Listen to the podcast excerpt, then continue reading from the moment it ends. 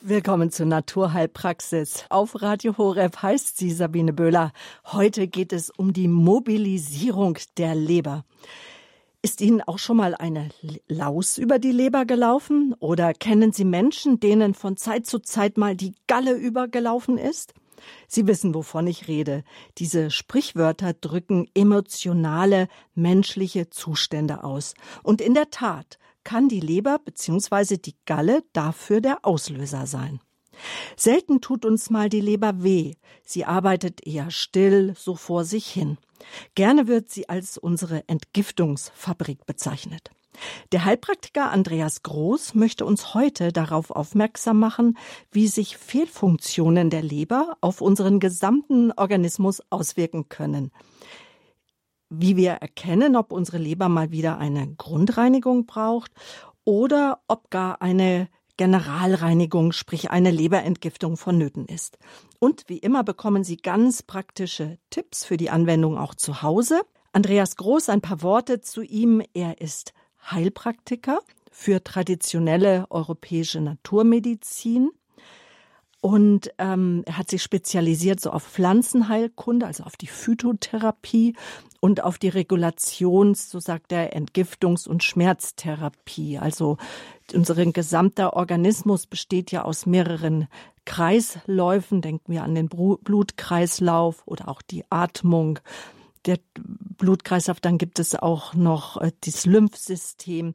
Also auf die Reinigung der Systeme, Magen-Darm-Trakt hat er sich spezialisiert. Und er ist mein Gast, wie immer, hier bei mir im Studio. Guten Morgen, Andreas Franziskus Groß. Ich freue mich, dass Sie heute wieder da sind. Ja, grüß Gott, Frau Böhler, ich freue mich auch und ich grüße alle Hörerinnen und Hörer hier bei Radio Horeb. Mobilisierung der Leber, unsere Thema und äh, ich habe hab ja so angefangen, so nach dem Motto, liebe Zuhörer, ist Ihnen heute schon mal eine äh, Laus über die Leber gelaufen. Ähm, die Leber, wie würde man als Mediziner ausdrücken, was die Leber ist in unserem Körper? Was sind die wichtigsten Merkmale und Besonderheiten der Leber? Ja, die Hauptmerkmale und Besonderheiten sind ja, dass die Leber unsere größte Drüse im Körper ist. Und Drüsen sind Organe oder auch Systeme, die Körperflüssigkeiten produzieren. Entweder sie geben sie nach außen, das wäre jetzt zum Beispiel eine Schweißdrüse, oder sie geben sie nach innen. Das wäre zum Beispiel auch die Leber, weil sie ja den Gallesaft produziert. Die Hauptaufgabe der Leber ist die Entgiftung und sie hat einen ganz eigenen Charakter, denn sie ist ein sogenanntes stilles Organ. Sie verzeiht viele Sünden und sie kann auch lange leiden, doch irgendwann meldet sie sich dann doch.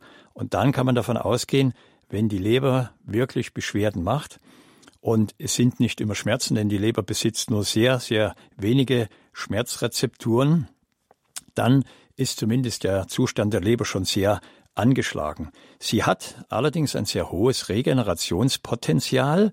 Das heißt, eine Leber, die über einen längeren Zeitraum geschädigt wurde, zum Beispiel durch Gifte oder durch äh, zu viel Medikamente, kann sich natürlich dann in Abhängigkeit der jeweiligen notwendigen Zeit auch wieder vollständig regenerieren, was andere Organe, zum Beispiel die Niere oder das Herz, nicht können. Die gesunde Funktion unserer Leber ist gleichzeitig die Voraussetzung für unser körperliches und auch für unser psychisches Wohlbefinden. Mhm. Und äh, jetzt haben wir eben schon gesagt bei den Sprichwörtern, dass es tatsächlich sein kann, dass die Leber überläuft und dass es deswegen zu Emotionen kommt. Ähm, welche wichtigsten Aufgaben hat denn unsere Leber, Herr Groß? Ja, sie ist tatsächlich ein Hochleistungsorgan und die Medizin, die Forschung, die Wissenschaft die hat festgestellt, dass die Leber an über 300 verschiedenen Prozessen, auch Stoffwechselprozessen beteiligt ist. Und es ist neben der Entgiftung als wichtigste Hauptaufgabe, die Entgiftung und die Leber arbeitet ja mit den Nieren zusammen, also sprich die Leber entgiftet und die Nieren filtrieren und scheiden dann aus. Eine der wichtigsten Aufgaben der Leber ist der Eiweißstoffwechsel, sehr wichtig auch für unser Immunsystem. Sie erwärmt durch den Umbau von aufgenommenen über den Darm aufgenommenen Körpersubstanzen, eben auch speziell Eiweißen, das Blut auf etwa 37 Grad. Und sie ist ganz wichtig für den Auf- und auch für den Abbau der Blutfette. Also da ist die Leber immer auch ein Thema bezüglich des Cholesterins. Und gleichzeitig bildet sie aber auch eine funktionelle Einheit mit der Gallenblase. Und jetzt, äh, welche körperlichen Hinweise können jetzt auf eine ähm, Störung der Leber hinweisen? Oder vielleicht vorher noch die Frage, wie hängen denn jetzt auch Galle und Leber zusammen? Also Galle und Leber, das ist wie gesagt eine ganz eigene Einheit. Da werde ich im Laufe der Sendung sicher immer mal wieder bei den ein oder anderen Punkten drauf zugehen. Also sprich, die Leber produziert die Gelbgalle, und äh, diese Gelbgalle, das ist die Vorstufe für die Gallenflüssigkeit, die dann in der Gallenblase gespeichert wird. Und die ist sehr, sehr wichtig für die Aufspaltung der Fette. Mm, weil das merken wir ja manchmal, dass wir sagen, also ich habe das früher dann immer mal von meiner Großmutter gehört, war die Galle zwickt mhm. wieder und die ja. Galle sitzt ja quasi in der Leber drinnen. Mhm. Also man könnte denken, die Leber tut weh, aber nein, das sind oft eher, es ist die Galle. Also aber dann, welche körperlichen Hinweise können jetzt auf äh, Leberstörungen hindeuten? Mhm. Ja, wie gesagt, die Leber und die Galle arbeiten zusammen. Mhm. Die sind voneinander nicht trennbar. Man kann zwar die Gallenblase entfernen, das hat aber auch dann Auswirkungen auf den Stoffwechsel. Das heißt, ähm, eine Leber kann sozusagen lange symptomlos bleiben bei Erkrankungen. Man kann schwere Erkrankungen haben, bei der zum Beispiel die Leber beteiligt ist und trotzdem äh, ist das nicht immer gleich aufzuspüren, dass die Leber da einen großen Anteil an der Erkrankungsentstehung auch hat. Und sie macht häufig, wie sie jetzt gerade sagt, mit dem Schmerz da hinten rechts, ja, so ein dumpfes Druckgefühl, wie man sagt, rechter Oberbauch zieht ein bisschen nach hinten, kann auch manchmal stechen und zwicken. Das könnte dann eventuell schon mal ein Hinweis sein auf vielleicht den Gallekries, das sind so Vorstufen auch für Gallensteine. Das heißt, die Gallenblase, wenn sie schmerzt, die kann tatsächlich auch nach hinten, im rechten Rücken nach hinten unter dem Rippenbogen ausstrahlen und kann Rückenschmerzen verursachen, wo man dann in allererster Linie denkt, ja, was habe ich gemacht? Ich habe Rückenschmerzen und das kann von der Galle kommen. Galle-Störungen selber, wenn sie auch so versteckt sind, also wenn es keine klaren Hinweise auf Galle-Probleme gibt, die machen ganz gerne Schmerz in der rechten Schulter und vor allen Dingen, sie können den Stoffwechsel im rechten Schultergelenk auch stören, so dass man tatsächlich orthopädische Schmerzen in der rechten Schulter hat, die ihren Ursprung aber in einer gereizten Gallenblase haben. Die Leberstörungen, die findet man oft bei den Untersuchungen der Patienten, wenn man den Rücken hinten abtastet in den segmentalen Zonen. Da findet man Leberstörungen. Was heißt das? Segmentale Zonen, kurz Die erklärt. segmentalen Zonen gehen aus von den einzelnen Wirbelkörpern. Wenn wir jetzt zum Beispiel die zwölf Brustwirbel nehmen, so haben wir links und rechts abgehende Nerven, die dann zu den Organen führen. Zum Beispiel ist der dritte Brustwirbel der Wirbel, die eine Verbindung zur Galle hat, der vierte zur Leber, fünfter auch noch geht so in Richtung Leber, das heißt also ja, vier, fünf, sechs, sechs wiederum, der sechste Brustwirbel, hat dann eine Beziehung auch zum Magen. Also wenn innerhalb der Wirbelsäule zum Beispiel auch Störungen sind, blockierte Wirbel, können die diese Organe dann auch stören. Die elfte Rippe, und zwar die freie Rippe, wenn man sie abtastet auf der rechten Seite, ähm, besitzt oft eine sehr schmerzempfindliche Zone. Das sind sogenannte Alarmpunkte, in diesem Fall für die Galle, auf der anderen Seite links die elfte Rippe. An der Spitze ist der Alarmpunkt eher für die Bauchspeicheldrüse, also das Pankreas, wie man auch sagt. Und beim Abtasten des Rückens innerhalb dieser segmentalen Zonen, das heißt, man tastet den Rücken ab und findet dann zum Beispiel Areale, wo man sagt, da ist die Haut blass oder auf der anderen Seite ist sie vielleicht stark gerötet oder sie ist kühler oder sie hat eine Stelle, die angeschwollen ist. Und bei chronischen Leberstörungen da muss man auch dazu sagen, äh, die Blutwerte können da in diesem Fall komplett in Ordnung sein, zeigen sich bei diesen chronischen Leberstörungen ungefähr an der Höhe des rechten Schulterblattes, ein Stück tiefer noch, so Schwellungen. Das ist ein sogenannter Leberbuckel, sagt man auch. Also körperliche Beschwerden, ob jetzt uns äh, die Schulter wehtut oder ob wir vielleicht Rückenbeschwerden haben, können auch Hinweise sein, dass unsere Leberfunktion gestört ist. Aber das Übliche, äh, Herr Groß, ist doch, wenn wir jetzt hier in der Naturheilpraxis mit Ihnen als Heilpraktiker sprechen, Mobilisierung der Leber, unser Thema, dass man doch eigentlich, wir gehen ja zum Arzt und lassen uns da regelmäßig untersuchen. Und auch mit diesen Untersuchungsergebnissen kommen ja auch Patienten zu Ihnen. Aber der Arzt untersucht ja unser Blut. Welche Blutwerte oder macht der Arzt Blutuntersuchungen, die auf unsere Leber hinweisen? Und wenn ja, welche Parameter sind das? Ja, das ist wichtig. Also, dass man das an der Stelle sagt. Also ich als Heilpraktiker, wenn ich Probleme habe, ich gehe zu meinen Kollegen, aber es gibt Dinge, dann gehe ich auch zum Arzt. Und so habe ich auch Ärzte oder Ärztinnen bei mir in der Praxis. Und dann gibt es genau äh, diesen Punkt, wo man die Entscheidung treffen muss, müssen wir Laborwerte jetzt abnehmen. Ähm, dann macht man eine Blutabnahme. Und es gibt so ein paar äh, Werte, die man bei Verdacht auf Leberstörungen auch immer testet, auch bei anderen Erkrankungen.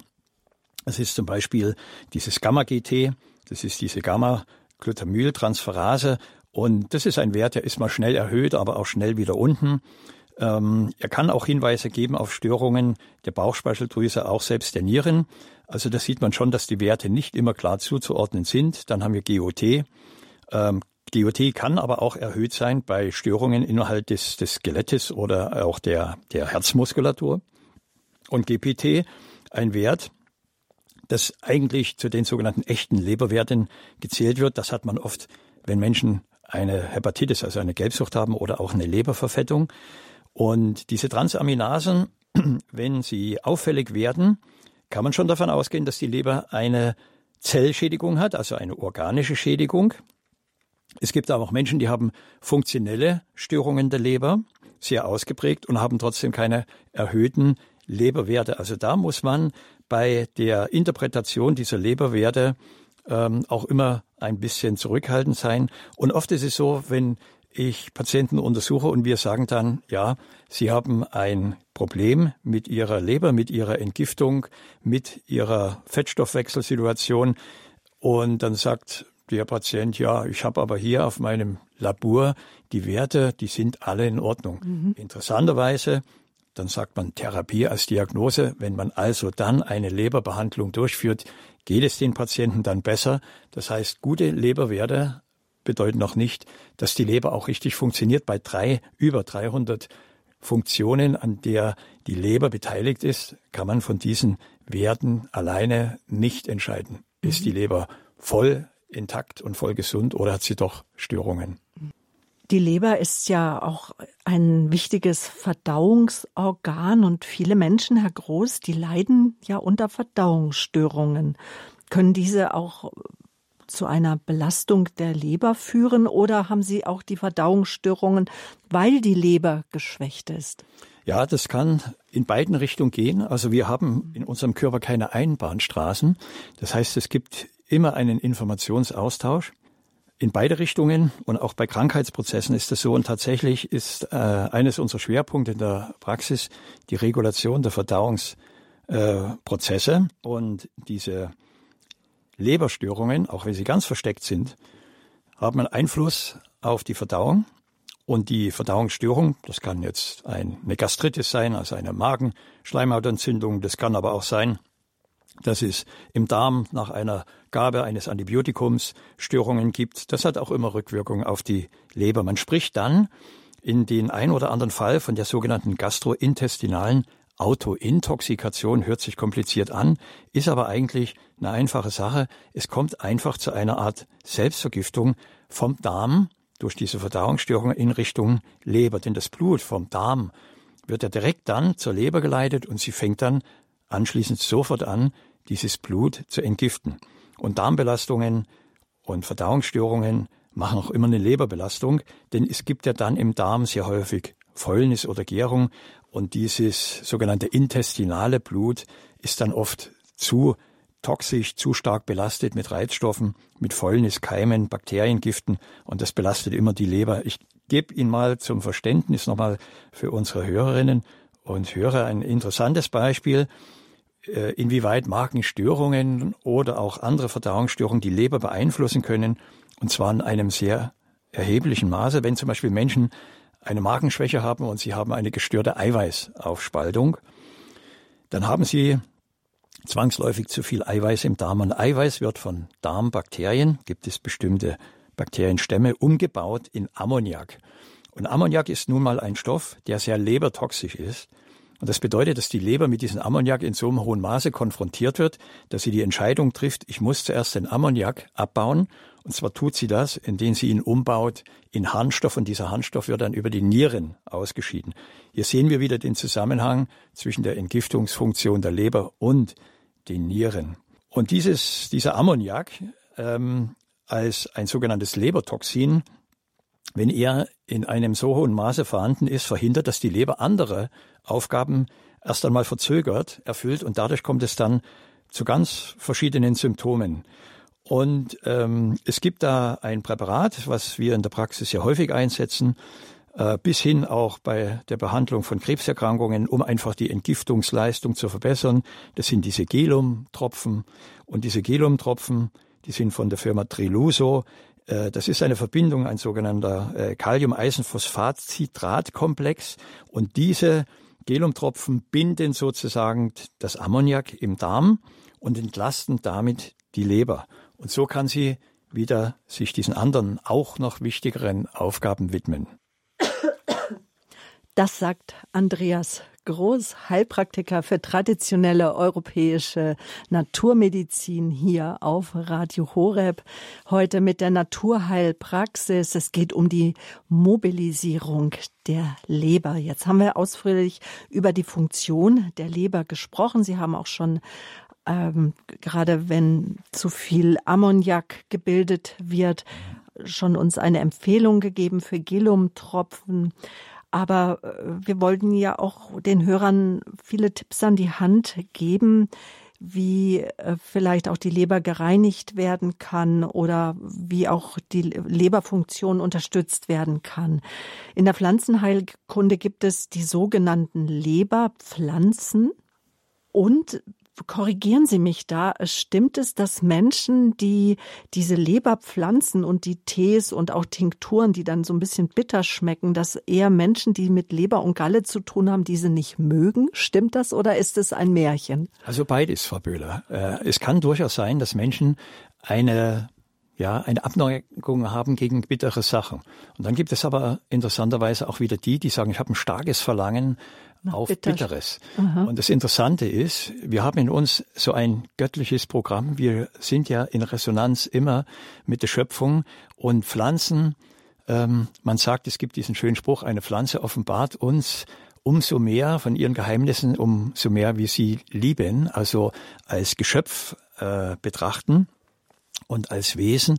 Und Hildegard von Bingen hat ja in ihrer Beschreibung der Natur auch diese Verititas, diese Grünkraft beschrieben. Und die ist in jedem Pflanzen drin. Eine Pflanze ist nicht einfach nur ein biochemisches äh, Objekt, sondern eine Pflanze ist ein Wesen. Sie besitzt auch tatsächlich einen lebendigen geistigen Anteil, der mit uns in Resonanz geben kann. Und so gibt es Pflanzen, die siedeln sich tatsächlich dann bei Menschen an. Und ich erlebe das immer wieder, wenn ich mal so einen Hausbesuch mache und dann stehe ich vor der Tür und gucke mir erstmal an, was bei diesen Menschen so vielleicht angepflanzt wurde, auch unterbewusst, oder was sich dort wild angesiedelt hatte. Und vor einiger Zeit war ich bei einer Dame, die hatte eben tatsächlich immer Probleme mit der Verdauung und vor ihrem Haus wuchs dann sehr viel von Schöllkraut und Löwenzahn. Aber so auffällig, ähm, dass ich bei der Untersuchung dann nochmal genau auch nachgefragt hatte und siehe da, sie sagte dann, ja, ja, sie hat immer Probleme mit Fett. Wenn sie zu viel Fett isst, kriegt sie Durchfall. Und das war ein klarer Hinweis. Aber wie gesagt, diese Pflanzen, ähm, speziell für die Heilung von Krankheiten, da gibt es sogenannte Kardinalpflanzen und speziell für unsere Leber ist es eben die Mariendistel. Carduus marianus. Und diese Mariendistel, eine wunderbare Pflanze, auch in ihrer Signatur, sie zeigt schon, gibt schon in ihrer Form und äh, in der Form auch der Blätter ganz klare Hinweise auf das Galle-System und auch das Lebersystem. Und sie enthält diesen Stoff, das sogenannte Silimarin. Und das ist ein Stoff, der baut sich ein in die Leberzellmembran und schützt dadurch die Leberzelle. Und durch diesen Schutz, sie umhüllt sozusagen die Leber wie dieser Schutzmantel Mariens uns umgibt. Und dadurch ist die Leber in der Lage zu regenerieren. Also Mariendistel sollte bei der Behandlung der Leber immer mit dabei sein. Man muss nur wissen, äh, Pflanzen haben eine sehr tiefgreifende synergetische Wirkung. Das arbeiten, sie arbeiten mit vielen anderen Pflanzen und Pflanzenstoffen zusammen. Sie wirken sanft, tief, aber sie brauchen auch ein bisschen Zeit. Also da darf man äh, die Geduld nicht verlieren. Mhm. Dann eine Pflanze sollte man auf jeden Fall erwähnen, die hat die äh, Kräuterpfarrer Künzle immer wieder äh, angepriesen. Er hat gesagt, wohl kein Kraut der Erde ist so wirksam zur Reinigung von Magen und den Gedärmen und Blut wie der Bärlauch. Und da sind wir jetzt genau in der Zeit. Jetzt kommt er schon und steht schon in den Isarauen hier bei uns im oder in unseren Gärten auch. oder in den Gärten ja und und dieser Name Bärlauch äh, da steckt eben auch eine Signatur ein ein Hinweis dahinter wir hatten auch Bärlauch mal im Garten und dann hatten wir die Erde umgesetzt. Ich hatte dann dort eine Folie draufgelegt.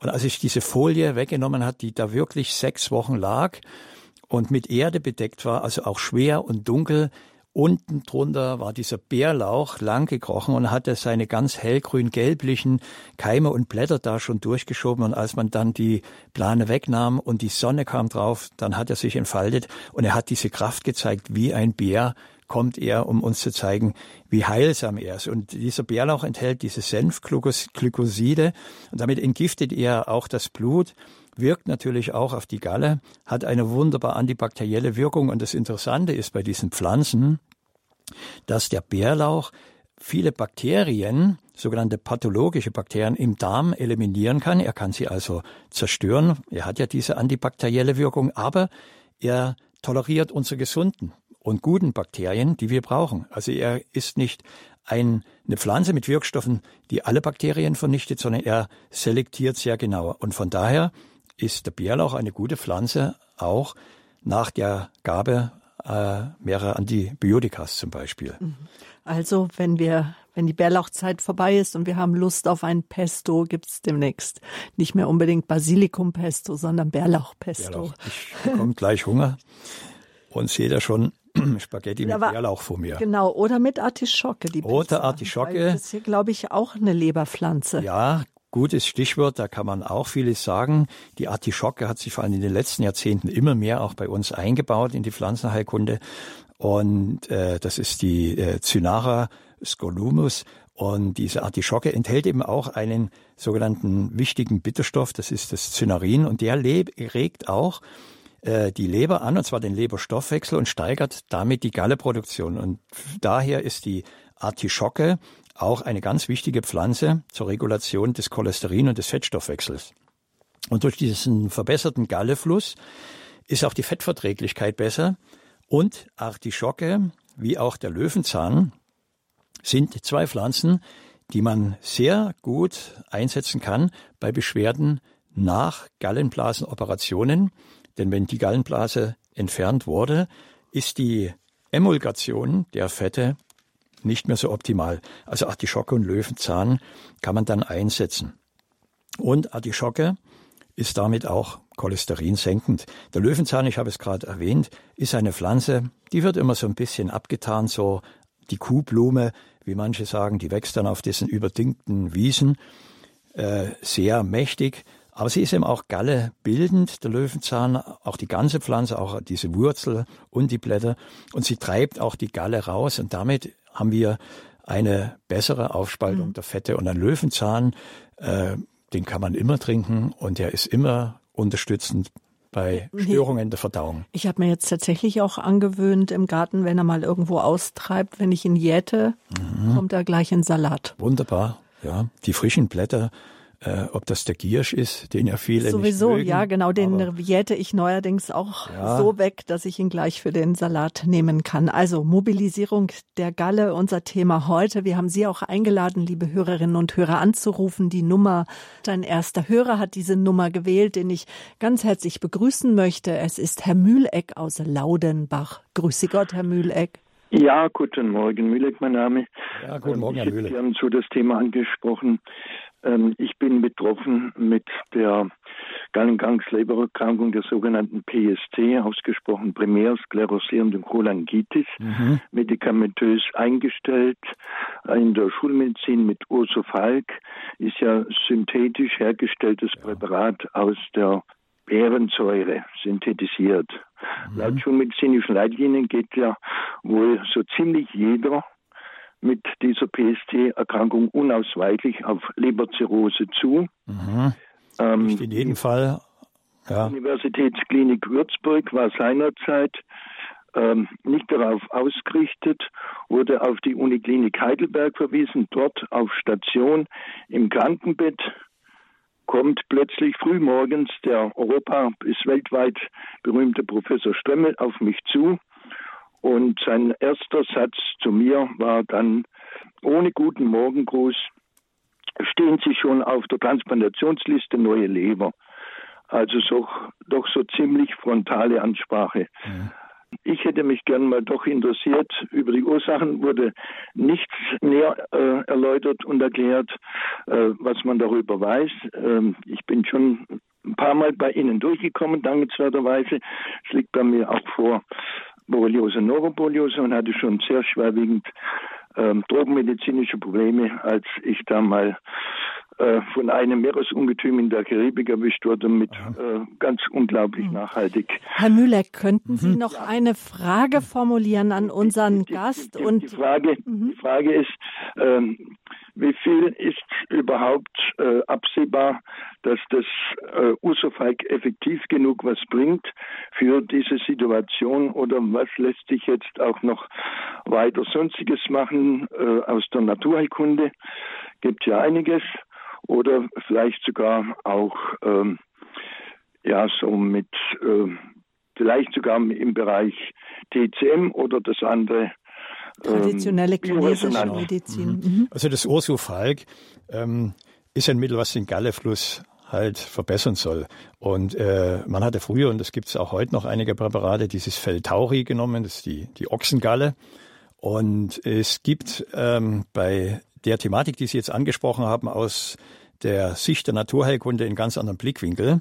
Man versucht jetzt nicht nur äh, das Leber-Galle-System zu erfassen, sondern schaut, wie kann man generell erst einmal den Organismus so weit regulieren, also im Sinne einer Regulationstherapie, dass die Leber erst einmal optimal arbeiten kann, dass die Leber weder von außen noch von innen toxisch belastet wird. Also Beispiel außen wäre zum Beispiel jetzt auch Medikamente und äh, Alkohol und all diese Dinge, die halt leberbelastend sind. Natürlich gibt es auch sehr viele Umweltgifte, das geht bis hin zu Schwermetall. Also all diese lebertoxischen Dinge die von außen kommen und von innen wäre das dann eben diese Autointoxikation. Das heißt, ähm, wenn jetzt ein Patient äh, mit einer Symptomatik, wie Sie das beschreiben, zu uns in die Praxis kommt, das Erste, was wir dann machen, wir schauen auch, wie funktioniert der Darm. Und wir schauen auch, wie ist das Zusammenspiel zwischen Leber, zwischen Galle, zwischen der Bauchspeicheldrüse und dem Magen. Das heißt, als allererstes versucht man zu schauen, gibt es im Körper belastende Situationen, also man nennt das Locus minoris resistentia, den Ort des geringsten Widerstandes, das können die Zähne sein. In meiner vergangenen Sendung hatte ich da auch über Störfelder gesprochen, das muss ausgeschlossen werden. Und als nächstes reguliert man die Oberbauchorgane, damit die Aufspaltung der gesamten Nahrungsbestandteile, Eiweiße, Fette und Kohlenhydrate optimal ist und vor allen Dingen, damit der Nahrungsbrei auch nicht zu sauer in den Darm kommt, damit er alkalisiert wird. Denn diese Alkalisierung erfolgt ja durch den Bauchspeichel, also den Saft der Bauchspeicheldrüse und der Gallenflüssigkeit. Und da können die Enzyme gut arbeiten und man hat dann weniger Giftbildung vom Darm in Richtung Leber. Ansonsten sollte man dann verschiedene andere äh, Maßnahmen noch ergreifen, um die Entgiftungsleistung der Leber zu verbessern. Das kann man über Alpha-Liponsäure machen, über Glutathion, über MSM.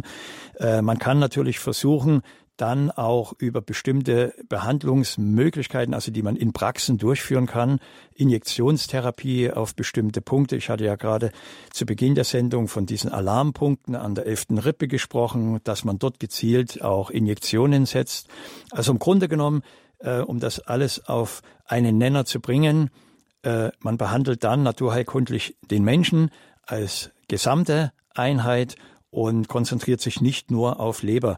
Diese schon erwähnten äh, Gelum-Tropfen wären ähm, sicher auch eine Möglichkeit. Das kann man natürlich dann erst nach einer genauen Untersuchung empfehlen, äh, um und äh, ja, um äh, die Leber zu schützen vor zirrhotischen Umbauprozessen, denn Gelumtropfen, wie gesagt, äh, werden auch eingesetzt bei Leberzirrhose. Dann wünschen wir Ihnen, Herr Mühleck, von Herzen alles Gute, dass Sie vielleicht einen, auch einen guten Behandler finden, äh, ja, der äh, die Regulation der Leber und des ihres gesamten Organismus und äh, unterstützen kann und vor allen Dingen ihnen auch bei der Entscheidung hilft. Wie der Professor sagte, sie brauchen eine neue Leber, ob das wirklich auch so für sie vorgesehen ist. Alles Gute. Ich würde gerade gern noch mal ein paar Worte mit Ihnen reden, aber bekommen Sie gerade nicht rein. Also alles Gute für Sie. Behüt Sie Gott, ja.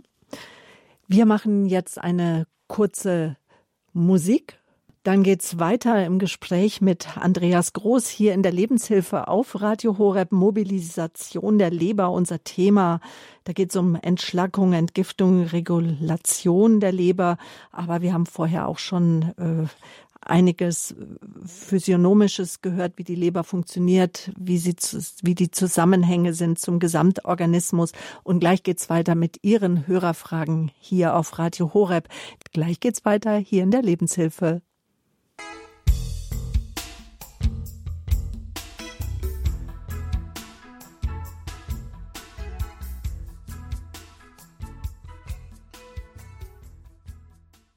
Schön, dass Sie eingeschaltet haben hier in der Lebenshilfe auf Radio Horeb. Mein Name ist Sabine Böhler. Heute unser Thema die Leber. Wie wir sie mobilisieren können. Die Leber, sie arbeitet so ganz still vor sich hin. Wenn uns mal was wehtut, recht unter dem rechten Rippenbogen, dann ist es meist die Galle, die da zwickt. Aber die Leber ist neben der Niere auch äh, unser wichtigstes Entgiftungsorgan. Die Leber, sie erwärmt unser Blut. Sie ist für den Auf- und für den Abbau der Blutwerte zuständig. Dann der Eiweißstoffwechsel, der unser Immunsystem beeinflusst. Einfach die Leber bildet eine funktionelle Einheit mit unserer Gallenblase. Jetzt darf ich ganz herzlich aus Tegernsee Frau Jaus begrüßen. Guten Morgen. Hallo? Ja, Frau Jaus, wir hören Sie. Guten Morgen. Guten Morgen. Ja. Grüß Gott, Herr Groß. Ja, grüße Gott, Frau Jauch. Ich habe eine Frage. Sie haben vorhin vom Bärlauch gesprochen. Ja. Ich habe sehr viel Bärlauch in meinem Garten und würde den auch gern nutzen, nutze ihn auch. Ich habe das Problem äh, mit Harnsäure mhm. immer wieder. Und ich merke, wenn ich da mehr äh, vom Bärlauch esse und einsetze, äh, dann habe ich zum Beispiel auch mehr Schmerzen in den Füßen und, und in den Händen. Mhm. Das, äh, ja, das Phänomen kennt man. Das hängt damit zusammen, Bärlauch hat ja eine sehr stark entgiftende Wirkung. Das bedeutet, dass ja auch durch seine antibakterielle Wirkung äh, Bakterien auch eliminiert werden und dadurch fallen im Körper auch für einen kurzen Zeitraum äh, eine erhöhte Menge an sogenannten Metaboliten oder Toxinen an. Und äh, der Bärlauch selber, wenn er den Leberstoffwechsel anregt und die Entgiftungsleistung steigert und selber auch entgiftend wirkt, kann auch zu einer Überlastung dann von der Niere führen. In so einem Fall würde ich dann empfehlen, bevor man solche ja entgiftenden Pflanzen auch stärker einsetzt, weil wenn man den frisch zum Beispiel nimmt, enthält er ja einen sehr hohen Anteil ja. von diesen Wirkstoffen. Es gibt ja auch diese Presslinge, diese Kapseln, da ist der Anteil nicht ganz so hoch. Aber als allererstes, ich würde dann empfehlen, die Nieren anzuregen. Es gibt zum Beispiel ein Präparat, das ist äh, auch alkoholfrei, das kann man sehr gut einsetzen bei der Frühjahrskur. Ich verordne das ja häufig. Das ist dieses Nephro Select. Und Nephro Select, ja. äh, damit kann man erstmal die Nieren so ein bisschen auf Schwung bringen, dass sie dann, wenn sie durch vermehrte Giftkonfrontationen auch besser damit umgehen können und die Harnsäuren dann auch nicht so nach oben bringen. Okay. Ja, also erst die Niere sagt man generell bei der Entgiftungstherapie, sagt man erst die Nieren aktivieren, das heißt die Türen müssen geöffnet werden und dann fängt man an, ähm, die Leber, die Entgiftungsleistung ähm, zu steigern. Ich hatte mal einen alten Landwirt in der Praxis, den habe ich das Beispiel gebracht und da sagt er, ja, wenn wir in der Früh ähm, die Kälber auf die Weide lassen, dann öffnen wir natürlich auch erst äh, die Tür und dann freuen die sich und dann laufen die nach draußen. Ja. ja. Vielen Dank. Ja, gern, alles Gute. So, so, kann man den Bärlauch besser nutzen dann.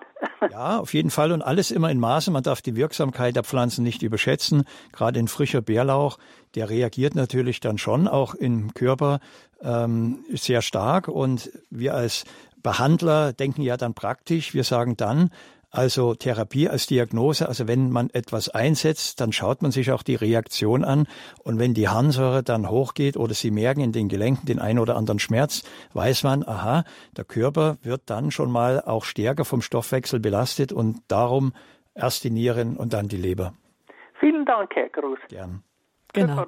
Und Dankeschön für Ihren Anruf. Und wir haben schon zahlreiche Sendungen darüber gemacht, über die Körperregulation.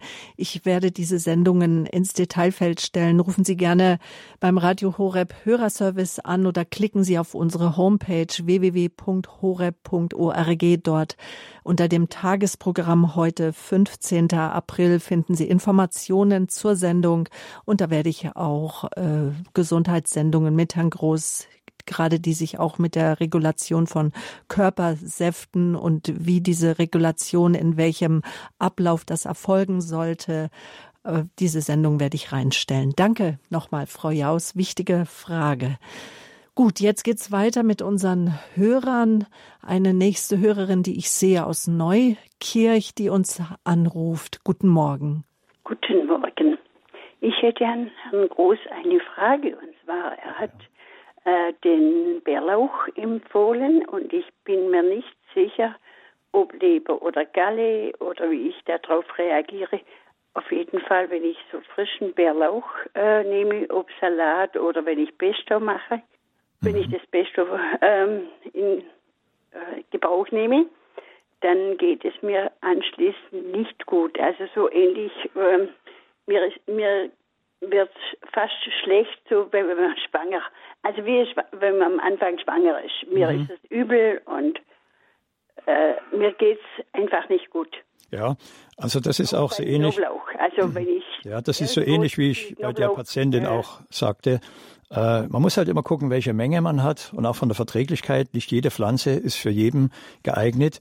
Der Bärlauch ist eben wirklich, wie der Name sagt, ein, eine sehr kräftige Pflanze und es hat vielen Leuten äh, sehr, sehr geholfen, weil er eine tiefgreifende Wirkung hat. Und manchmal muss man auch bei bestimmten äh, Pflanzen langsam einsteigen und gerade bei frischen Pflanzen einfach nur mal ein bisschen was probieren, ein bisschen mischen mit Öl und äh, vielleicht auch in der Kombination nehmen ähm, mit den ein oder anderen Pflanzen noch mit. Aber jetzt gerade in der Zeit, das Phänomen kenne ich von äh, anderen äh, Menschen auch, die dann sagen, oh, der Bärlauch, ja, die einen kriegen Sodbrennen, die anderen kriegen äh, ja, vielleicht einen gewissen Druck oder auch Durchfall gibt es. Und da äh, sollte man ein bisschen genauer hinschauen, was kann zum Beispiel eine solche Pflanze auslösen, also ihre Symptome, ihre Übelkeit zum Beispiel, die sie dann bekommen, das kann ausgelöst werden durch äh, Senfglykoside oder durch Schwefelverbindungen, die ja auch der Bärlauch hat. Und diese Reaktion sollte man dann anschauen. Das kann ja auch ein Hinweis auf eine andere Störung sein.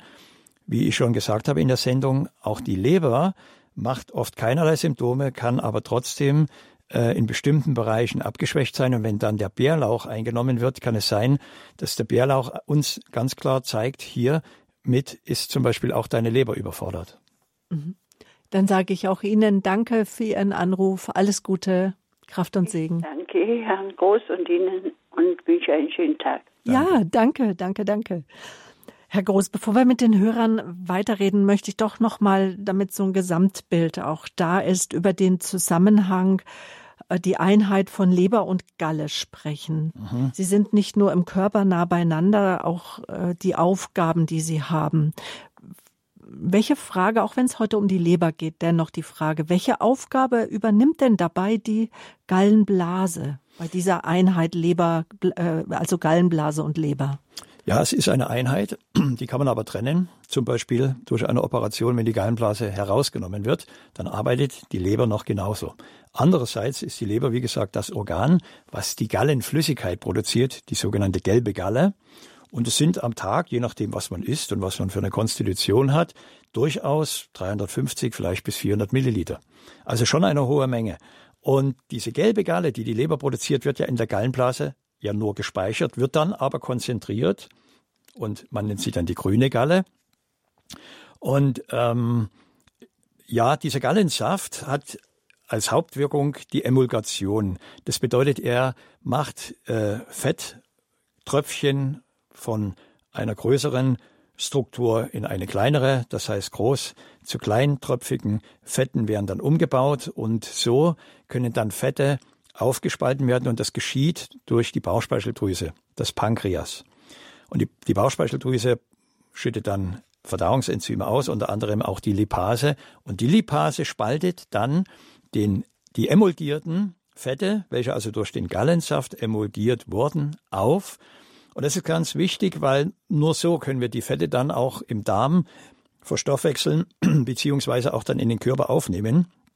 Funktioniert das nicht, sind die Fette in einem Maße im Darm, wo sie sehr häufig zu Durchfällen führen. Das kennt man vom sogenannten Postcholozystektomie-Syndrom, ist ein ellenlanges Wort, wie man sagt, bedeutet nichts anderes, dass eben die Galle, die Gallenflüssigkeit nach der Entfernung der Gallenblase die Fette nicht mehr so emulgiert. Die Folge ist, die Magensäure wird zu wenig gepuffert, sie ist zu sauer und nicht mehr basisch im Darm, denn 90 Prozent der Säure wird ja schon im anschließenden äh, Zwölffingerdarm alkalisiert, sagt man, also entsäuert.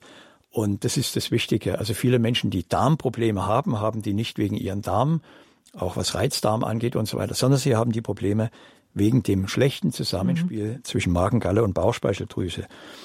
Und dieser Mangel an Gallensäuren, der dann eben zwangsläufig entsteht, hängt eben häufig mit der Leber zusammen oder mit der Galle und führt im Endeffekt immer dann auch zu Folgestörungen. Das heißt, Darmstörungen, Blähung, Fäulnis, Fettunverträglichkeit, äh, Aufstoßen, Sodbrennen. Ja. Und dann wird Pantoprazol genommen, um die Säure zu blocken. Und dann ist das die, die Nebenwirkung zusätzlich noch eine Belastung. Also man, man sollte immer schauen, dass man diese Dinge äh, diagnostisch genau erfasst und dann naturheilkundlich mit pflanzlichen Mitteln oder mit naturheilkundlichen Maßnahmen reguliert. Mhm. Und, und stimmt, Erkrankungen der Gallenblase sind relativ häufig. Wie ja. betrachten Sie denn diese Erkrankungen ähm, und, und welche Zusammenhänge, Herr Groß, sind Ihnen als Naturheilkundler da auch bekannt? Ja, was interessant ist, ist bei dem Thema Gallenblase, äh, kommt man ja zwangsläufig auch häufig in Konfrontation mit den Gallensteinen. Und äh, Gallensteine bilden sich eigentlich nicht äh, primär in der Gallenblase, sondern schon auch in der Leber. Das ist der sogenannte Cholesterinschlamm. Es gibt diese intrahepatischen Gallengänge, das heißt diese gelbe Galle, die fließt nicht richtig über die Gallenblase ab in den Zwölffingerdarm, sondern sie staut zurück. Man nennt das Cholestase und dieser Rückstau. Da gibt es viele Ursachen. Das kann alleine nur ein Stress sein, dass die Gallengänge verkrampfen und dann staut es zurück und belastet dann häufig auch die Psyche. Und es kommt dann zwangsläufig, wenn die Galle nicht fließt, durch diesen Rückstau ähm, zu einer Art Veränderung der Qualität der Galle und man spricht dann von Kristallose. Das heißt, äh, dieser Cholesterinschlamm, der aus der Leber in die Gallenblase eingeschwemmt wird, kann dann nicht mehr durchfließen und bildet dort dann diese Konkremente, also diese Kristallose, diese Verhärtung und dann hat man die Steinbildung. Und das ist dann äh, einfach eine der Problematiken, die dann häufig zur Verdauungsstörung führt, aber eben auch dann oft diese Schmerzen bis hin zur Gallenkolik hervorrufen kann. Jetzt noch ein letzter Tipp, bevor wir mit den Hörern weitermachen, weil Sie sprechen nämlich immer wieder über die Leberwickel. Mhm. Welche Wirkungen haben denn diese An Anwendung eigentlich? Weil das klingt so harmlos, einfach so ein Leberwickel, ein bisschen was Warmes auf die Leber und das soll die mhm. Leber gleich auch ganz sehr regenerieren. Wie geht das? Ja, Frau Böhler, danke, dass Sie das mal jetzt angesprochen haben. Das ist wirklich der gute alte Leberwickel. Ähm, ich habe von einer Patientin mal ein altes Buch zugeschickt bekommen. Die hat zu mir gesagt, ja, sie hat das schon länger stehen gehabt und äh, das, da ist sie überfordert mit dem, was da drin stand. Und sie hat es mir dann einfach mal zugeschickt. Und das ist ein, einiges über 100 Jahre alt gewesen. Und genau da war eben dieser Leberwickel auch schon als eine Anwendung äh, empfohlen, wärmstens empfohlen im, im direkten Sinne, denn der Leberwickel ist ja eine feucht-warme Auflage.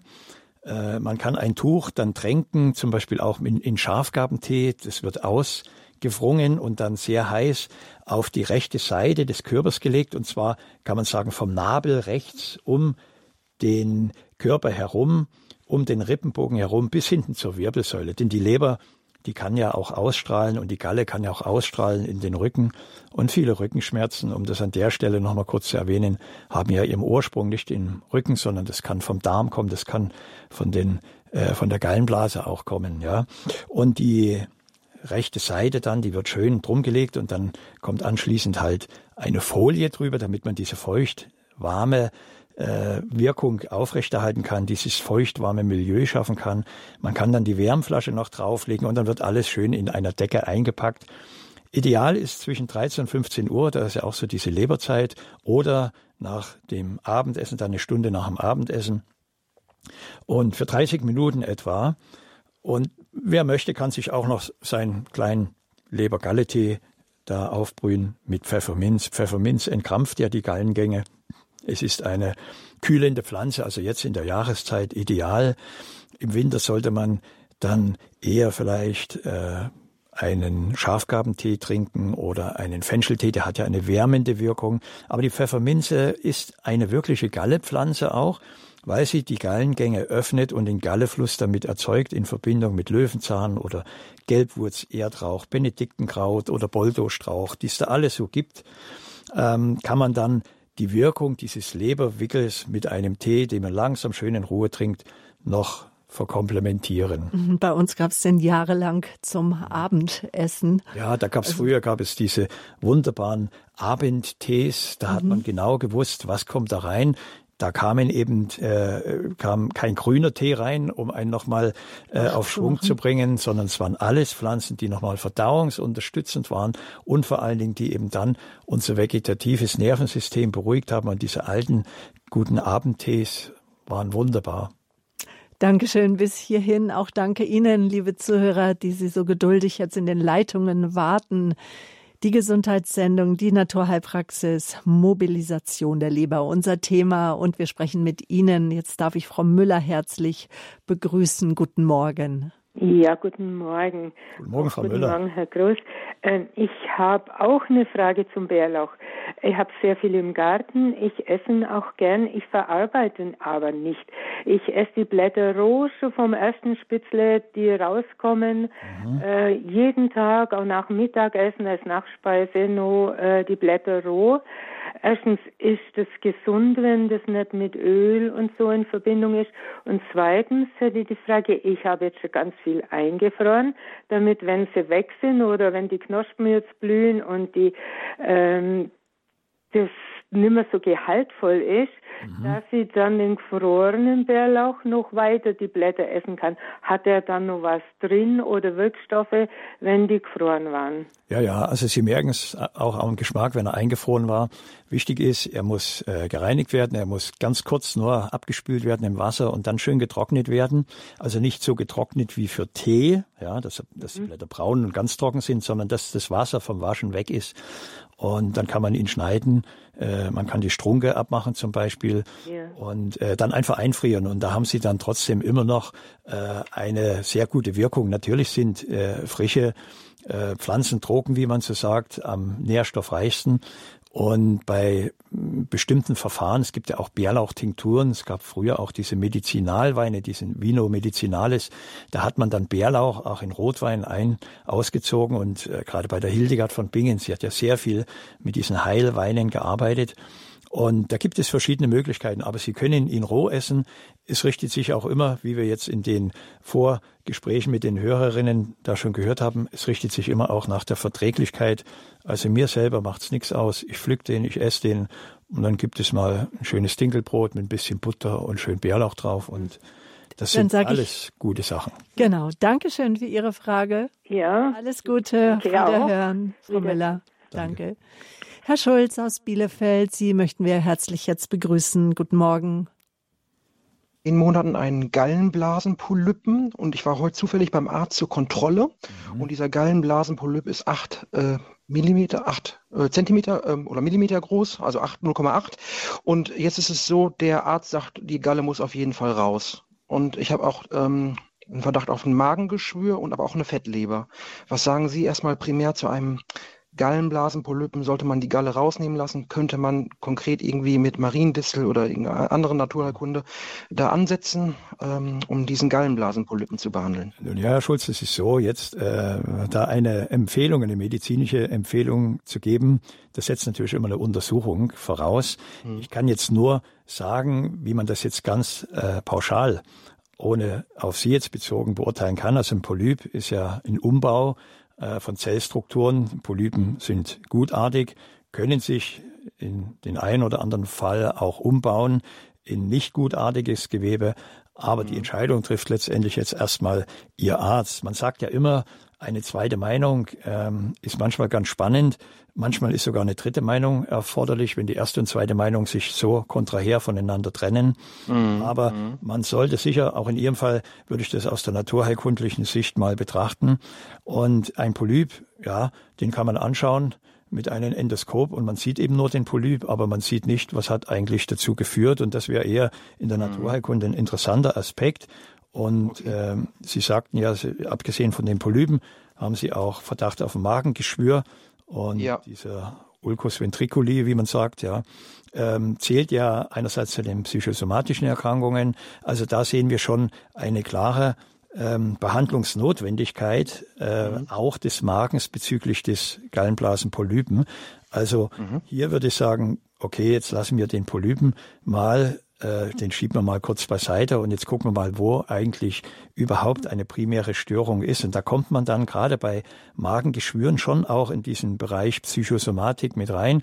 Da kann man selber auch mal für sich selber prüfen, ja, was habe ich geschluckt, was kann ich nicht verdauen oder was äh, frisst mich so ein bisschen von innen auf. Das sind so diese saloppen Sätze, die aber doch manchmal einen sehr hohen Wahrheitsgehalt haben. Also immer ja. versuchen, den Blickwinkel von mehreren Richtungen draufzulenken und den Menschen und diese ganzen Phänomene, Polypen und Magengeschwür mal ganzheitlich betrachten.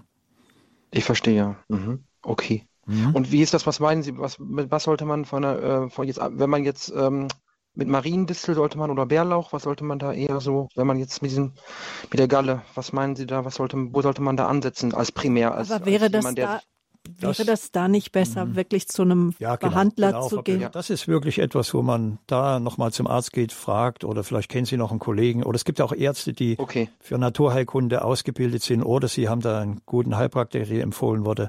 Und da mal schauen, also mhm. also Polypen können sich ja auch zurückbilden. Ja, es ist ja nicht so, dass ah, jeder ja. Polyp nur wächst ah. und dann rausgeschnitten werden muss, sondern Polypen können bei einem bestimmten therapeutischen äh, Zugriff auch tatsächlich wieder zurückbilden. Ja.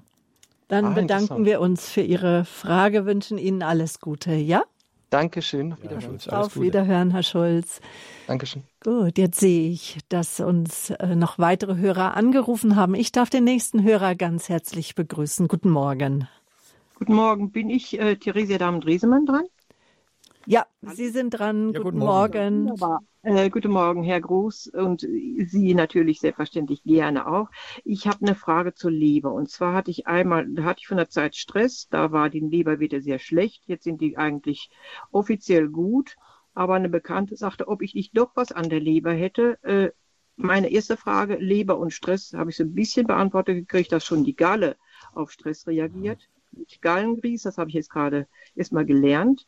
Dann, also dazu die Frage allgemein zu mir persönlich. Äh, das linke Knie ist orthopädisch nicht nicht äh, zu erklären. Da ist auch etwas Taubes drin und äh, geht und geht nicht weg und keiner kann mir so die Ursache sagen von, ich will nicht sagen, von Pontius Pilatus zu den Ärzten. Aha. Und ich persönlich äh, habe seit einem Jahr, das habe ich nie gehabt, Cholesterinerhöhung und da, seitdem ist auch mehr Stress da. Ja, das ist das, was ich zu Beginn der Sendung schon sagte. Es gibt keine Einbahnstraßen. Und wenn Sie sagen, Probleme mit der Leber und Stress, dann sind wir schon klar im Bereich der Psychosomatik. Und um dort mal ein bisschen anzusetzen, ähm, Stress bewirkt immer eine Ausschüttung von Stresshormonen und Stresshormone verkrampfen immer auch die Muskulatur und auch die glatte Muskulatur, das heißt auch innerhalb der Verdauungssysteme. Und dazu gehören die Gallengänge, auch die Pankreasgänge und eben auch diese Schließmuskeln, die dann die äh, Flüssigkeiten sozusagen in den Zwölffingerdarm leiten. Man nennt das ähm, Papilla fateri, das ist eine Ausgangsöffnung im Zwölffingerdarm. Und die sind alle psychosomatisch beeinflussbar. Und bei Stress kommt es sehr häufig zur sogenannten Verkrampfung der Gallengänge. Man nennt das Dyskinesin. Und das führt zu dieser Cholestase. Da staut die Galle sehr häufig zurück in die Leber. Und das führt dann einerseits dazu, dass die Leber hitzig wird. Sie hat einfach zu viel Energie und das löst, das muss jetzt nicht ja in Ihrem Fall so sein, aber bei sehr vielen Menschen jetzt mal als Pauschalinformation Aggression aus. Also Stress macht ja nicht nur Traurigkeit und Erschöpfung, sondern auch Wut und Zorn. Und das ist eine Eigenschaft, also diese Emotion, Wut und Zorn, die sitzt letztendlich auch in der Leber drin. Und die kann durch Stress entstehen, weil Stress ist ja etwas, was bedrohlich ist und das möchte man ja weghaben. Und dann kommt es zu dieser Verkrampfung und der Choleriker zum Beispiel, äh, diese Charakterstruktur, dieses äh, Temperament der Choleriker ist eigentlich ein ganzer guter Mensch, ja, eine gute Frau, ein guter Mann. Aber die äh, sind nicht in der Lage, Stress oder Ärger äh, direkt äh, lösungsorientiert schnell abzubauen, sondern die staunt, äh, stauen sich das zurück in die Leber letzten Endes rein, diese Wut, die Gänge verkrampfen und irgendwann kommt dann dieser Augenblick, wo ihm die Galle überläuft Anschließend geht es ihm wieder gut, den anderen geht es natürlich dann oft schlechter, wenn sie diesen cholerischen Ausbruch dann wieder verarbeiten müssen. Aber das ist, das ist tatsächlich so, das geht hin und her und Stress belastet immer. Und wenn das zu lange ist, wenn das zu häufig ist und man kommt aus dieser ganzen Situation oft nicht raus, dann kommt man in die Melancholie. Die Melancholie ist dann wiederum ein Prozess, wo diese, diese Krankheitsprozesse in die Tiefe einbrechen und die Hildegard von Bingen hat ja auch gesagt, diese Melange, die Schwarzgalle im Blut, da ist das Blut dann kalt und trocken geworden. Dann bricht sozusagen dieser Prozess psychisch, aber auch körperlich immer mehr in die Tiefe ein und das macht Schwermut und das macht antriebslos und lethargisch. Und das ist immer etwas, was man beim Thema Leber und bei Stress immer behandeln muss. Es gibt zum Beispiel äh, Rhodiola, Rosenwurzextrakt. Das ist ein pflanzlicher Wirkstoff, das ist ein sogenanntes Adaptogen, diese Pflanze. Sie hilft uns in Stresssituationen besser äh, uns anpassen zu können und sie tut die Stresstoleranz erhöhen. Und dieser Rosenwurz, er hat also diese Eigenschaft, uns bezüglich des, des Tagesstresses schon mal äh, viel toleranter zu machen, viel anpassungsfähiger, damit wir äh, dieses vegetative Nervensystem nicht so schnell übersteuert bekommen und äh, die Gänge krampfen und die Leber dann zurückstaut. Also Sie würden mir empfehlen, äh, da mal genauer hinzugucken. Rosenwurz, Rhodiolen, habe ich richtig verstanden? Das Rhodiola mit Richard Heinrich geschrieben. Rhodiola ist die Bezeichnung. Ähm, und Rosenwurz ähm, ist eine Pflanze, die ist sehr populär geworden, wie gesagt, adaptogen. Und Sie hatten ja auch gesagt, dass Ihnen die Cholesterine die Werte nach oben gehen. Ich meine, 90 Prozent vom Cholesterin wird in der Leber produziert. Abgesehen davon brauchen wir 90 Prozent im Gehirn. Also Cholesterinsenker sind äh, durchaus in den Verdacht gekommen, auch die Demenz zu fördern, weil, wie gesagt, zu wenig Cholesterin im Gehirn auch nicht äh, gut ist für die Nervenzellen im Kopf.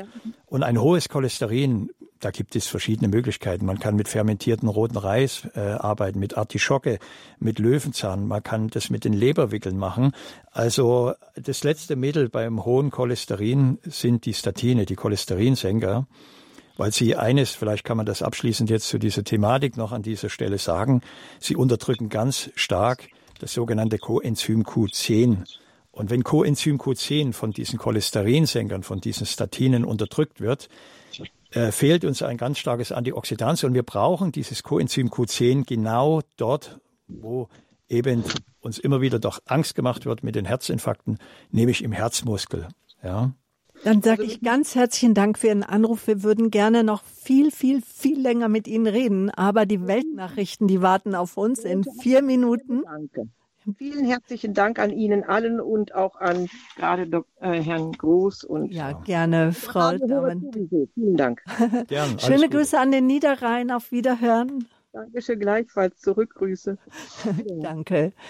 Ja, zahlreiche Hörer, die noch in der Leitung warten. Danke für Ihre Anrufe. Ein Thema, was beschäftigt im wahrsten Sinne des Wortes, weil eine gesunde Verdauung trägt enorm zum Wohlbefinden bei. Das war die Sendung über die Mobilisierung der Leber.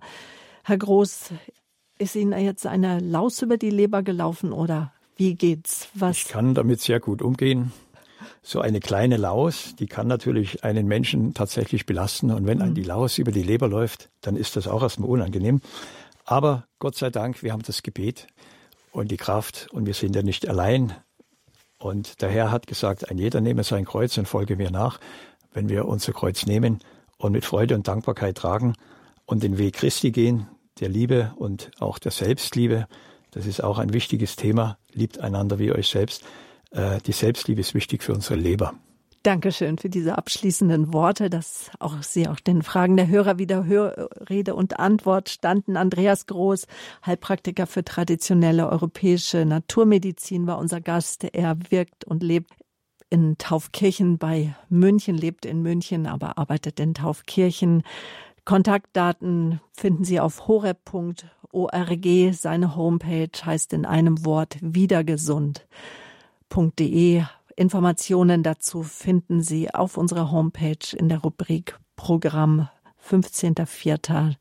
Dort das Detailfeld. Der Hörerservice gibt Ihnen gerne Auskunft, die Nummer 08328 921 110. Natürlich können Sie diese Sendung zeitunabhängig noch einmal hören. Nehmen Sie unser Podcast-Angebot gerne in Anspruch. Behüt Sie Gott, Ihre Sabine Böhler.